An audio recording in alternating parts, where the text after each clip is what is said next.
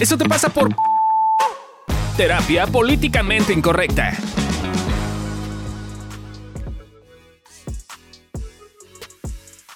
Hola, ¿qué tal? Buenas tardes y bienvenidos a un capítulo más de Eso te pasa por. En esta ocasión vamos a abrir una sección nueva que se llama Eso te pasa por estar en pareja. Y lo vamos a hacer en pareja. Yo soy Adri Carrillo. Yo soy Fabio Valdés. Y si no lo saben, somos esposos desde hace 11 años. 11 ya casi añitos, 12. Casi 12. Y por eso nos sentimos con el derecho de hablar de estas. De estas cosas. Sí, Lo hemos logrado.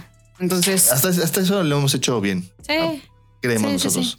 Eh, ha habido sus buenas crisis y, y aquí seguimos. sí, aquí seguimos. La verdad es que Entonces, sí, sí, sí, escúchenos, escúchenos. Sí.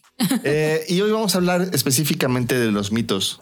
Eh, a lo mejor no terminamos y no terminamos luego vendrán otros capítulos, pero hoy empezaremos con este. Eh, mito número uno. El mito número uno que las películas románticas, Disney, las telenovelas han hecho que se vuelva patente una cosa que todos creemos que de alguna forma es súper fuerte en la vida, que es el amor. Lo puede con todo. El amor puede destruir montañas. El amor puede hacer que Blancanieves reviva, que un alcohólico deje de serlo. que un alcohólico deje de hacerlo. Eh, claro, porque ahora que me case, pues ya, Ya va a de- dejar ya de va a dejar de tomar. beber, porque claramente el amor puede con todo. Y, es bien tóxico eso. O sea, hay como esta... mm, o sea, vamos a estar hablando de los mitos porque son estas creencias que de alguna forma estorban en la pareja.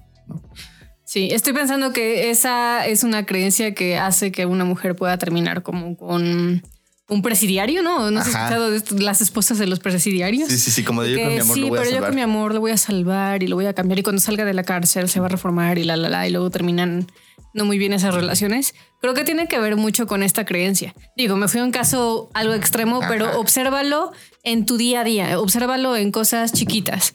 No, es como de, ay, hay muchas cosas de esta persona que me molestan, que me cuesta mucho trabajo convivir con ellas, pero lo amo. Y entonces el amor va a poder con que yo pueda con esas cosas. Sí. Y créeme que no.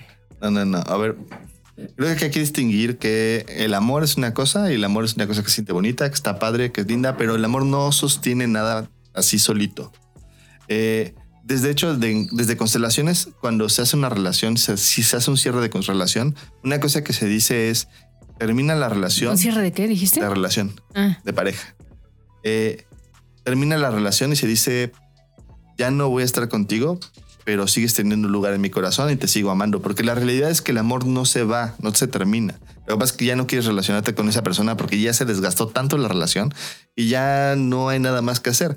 Entonces, no, no es que el amor sostenga las cosas, el amor es parte de las relaciones y es una cosa que de alguna forma es importante que notemos que luego le ponemos estas cosas mágicas. De si lo amo, entonces voy a poder. Si lo amo, entonces va a cambiar. Si lo amo, entonces la relación va a funcionar. Ese creo que es el principal mito. Cuando no, o sea, como diría el buen Aaron Beck, con el amor no basta. El amor no bastas, correcto. pues sí, si no saben quién es Aaron Beck, pueden googlearlo. Es un psicólogo, eh, pero bastante famoso. Pero bueno, eh, ese es el primer mito. Segundo mito de las relaciones de pareja. Este es un mito que no está dicho, más bien se hace. Es como, como si el amor de repente, yo estoy aquí en pareja y me diera poderes psíquicos. Entonces yo puedo leer la mente de mi pareja y mi pareja puede leer mi mente. Y si no lo puede hacer es que no me ama. Es que tú ya tendrías que saber mis necesidades. O sea, ya llevamos 11 años juntos, ya me conoces, tú ya deberías saber qué estoy pensando y qué necesito, Fabio Valdés. Yo sé que ya debería, pero no puedo. Al- Algo así se ve, ¿no? Y lo digo, lo puse un poco de caricatura, pero es gracioso porque así pasa, ¿no? O sea, yo de repente escucho este a mi mamá, ¿no? Que es como, es que cómo no se da cuenta, ¿no? Rolly, ¿cuántos años llevamos juntos y no sabe cómo me gusta que barra? ¿No? O sea, cosas así, desde ese tipo de cosas mundanas hasta ya cosas mucho más profundas como como tú deberías saber qué expectativa tengo yo de cómo quiero que seas como papá, cuando ni siquiera hemos hablado de eso. ¿No? Entonces se vuelve un problema porque si yo estoy esperando todo el tiempo que mi, pareja, como ya me conoce y como es mi esposo y como o mi o novio, lo que sea, pues, pero y me ama, entonces tendría que saber estas cosas. Ya se las dije una vez, entonces tendría que recordarlo siempre porque ya se lo dije. Está cañón, porque no vive en tu cabeza y déjame decirte que, o sea, así como a ti se te olvidan cosas, a tu pareja también se le van a olvidar cosas. Y, es- y aquí es un tema como un poquito de marcos de referencia de tu propia vida. eh, tú tienes tus referencias de tu familia, de tus estructuras sociales, de la gente con la que conviviste, de tu estrato social, de tu escuela, de la gente, de las cosas que has visto, de las cosas que has leído, que te hacen creer cómo es el amor. Y entonces, de alguna forma, tú crees que todos lo vivenciamos igual y entonces obvias estas cosas y dices, no, es que es obvio que si me ama, le nacería darme flores. Y es como de, no, a ver, pídele flores. O sea, creo que es mucho más fácil, oye, me gustaría que un día, un día a la semana, cualquier día de la semana, me des unas flores de sorpresa. Y entonces ya, ya la otra persona se encarga de hacerlo o no hacerlo y entonces ya podrás hacer un berrinche y reclamar, que también se siente padre en las relaciones a veces hacerlo un poquito, pero eh, el chiste es un poquito como aprender a hablar de estas cosas que no se hablan generalmente, que son esas necesidades que tenemos, que creemos que el otro tendría que saberlas porque si no, no me ama. Es una locura eso. Y voy a balconear a Fabio, porque también es hablar de esto continuas veces, ¿no? O sea, por ah, ejemplo, Fabio y yo crecimos en familias muy distintas con un concepto de higiene muy distinto, la verdad.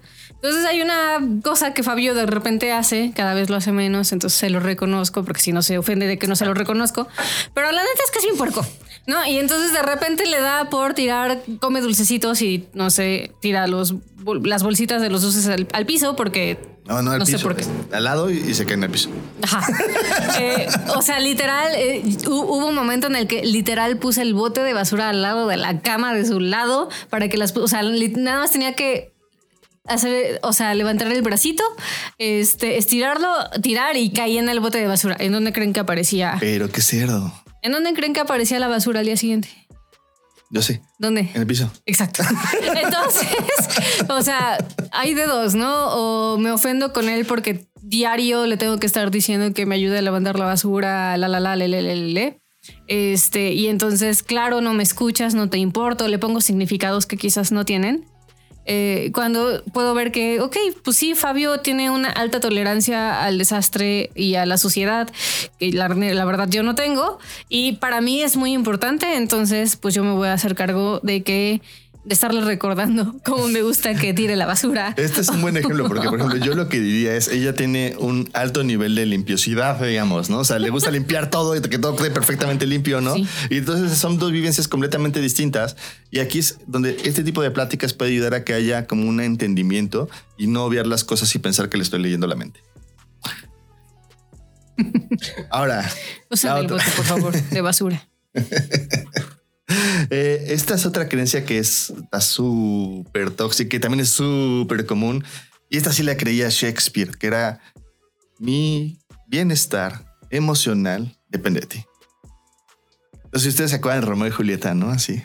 Romeo y Julieta, para los que no sabían, tenían como 14, 15 años, eran adolescentes. Claramente, por favor, de adulto ya no hagas estas cosas. De preferencia no las hagas, bien a sus niños. Pero este, los Capuleto y los, ¿cómo llaman nosotros? Eh, Montesco. Montesco, sí, sí. Montesco. Montesco, se peleaban. Montesco. Montesco. Por eso eso dije, ¿no? Dijiste, Mostesco. bueno, se estaban peleando las familias y ellos se enamoraron y dijeron no podemos vivir del uno sin el otro. Y entonces una fingió su muerte y luego el otro no. Él llegó y se suicidó. y el otro vio y dijo, oh, no, se suicidó y se apuñaló. Y se murieron los dos porque no pueden vivir el uno sin el otro. Locura, locura, de verdad. O sea, yo la amo, la adoro. Y el otro día que íbamos caminando por la calle y un perro nos atacó, me aventó y sentí No te aventé. Me aventó hacia el perro. mi brazo está chueco. y, yo estoy, y yo estoy agradecido de que lo haya hecho porque siempre yo he creído que a lo mejor ella se podría suicidar por mí, lo cual no está chido, güey, porque las relaciones son como complementarnos y compartir y vivir una vida juntos, pero cada quien también se cuida. Y cada quien es responsable de su bienestar emocional. Esto es algo que para mí fue clave en nuestro primer año de matrimonio porque esta era uno de los mitos que yo la verdad más tenía. Y el primer año de casados yo dejé absolutamente todo para venirme con Fabio a vivir a la Ciudad de México. Entonces dejé mi familia, dejé a mis amigos, dejé todo lo que conocía y llegué a un lugar completamente nuevo.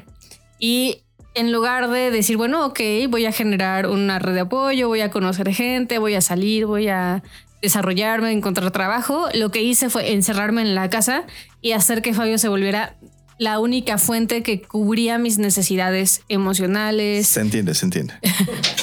físicas, eh, económicas, etcétera. Y entonces fue un problema gigantesco. porque al principio, o sea, las primeras semanas, quizás el primer mes, bueno, aguantas, ¿no? Pero después ya se volvió una cosa insostenible porque pues no se podía. O sea, Fabio tenía que ir a trabajar, también tenía sus relaciones de amistad que tenía que cultivar. Claramente salía a veces sin mí porque está perfecto que haga eso. Y entonces yo me ofendía y decía, pero ¿cómo? ¿Por qué Fabio no me estás cuidando? Y nos peleábamos horrible a cada rato hasta que me di cuenta un día que, ok, estoy depositando la responsabilidad de mi bienestar emocional en Fabio. Al güey no le toca, o sea, se siente bonito no ser responsable, pero la neta es que al güey no le toca, me toca a mí y a partir de ahí empecé a generar cambios que hicieron que no nos divorciáramos. Entonces, si ven que eso genera mucho problema, vayan a terapia, pidan ayuda, porque sí podría ser un problema muy grande eh, este mito en particular. Y, además si lo cargamos de manera silenciosa y creemos que tiene que ser real, o sea, como de no soy feliz porque mi pareja, si tú tienes esta idea de yo no soy feliz porque mi pareja rellenar aquí con lo que sea, te recomiendo que, o por, para empezar, escuches este podcast más. Y para continuar, busques ejercicios como para empezar a individuarte y ver que tú eres el dueño de tu propia vida. Porque en el momento que tú depositas la felicidad en alguien más, ¿qué crees? No vas a ser feliz. No porque la otra persona no quiera. a lo mejor ella tiene toda la intención de hacerme feliz, como yo tenía toda la intención de hacerla feliz. Pero no es mi vida, es su vida. Y entonces claramente hay muchas cosas que no voy a saber que ella necesita. La única persona que lo puede saber es ella. Entonces, igual, date cuenta de esto y amigo, date cuenta. Y entonces ve por tu propia vida y por los que tú quieres.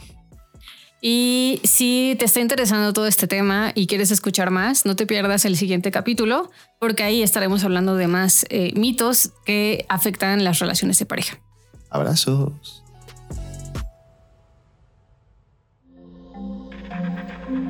Este audio está hecho en Output Podcast.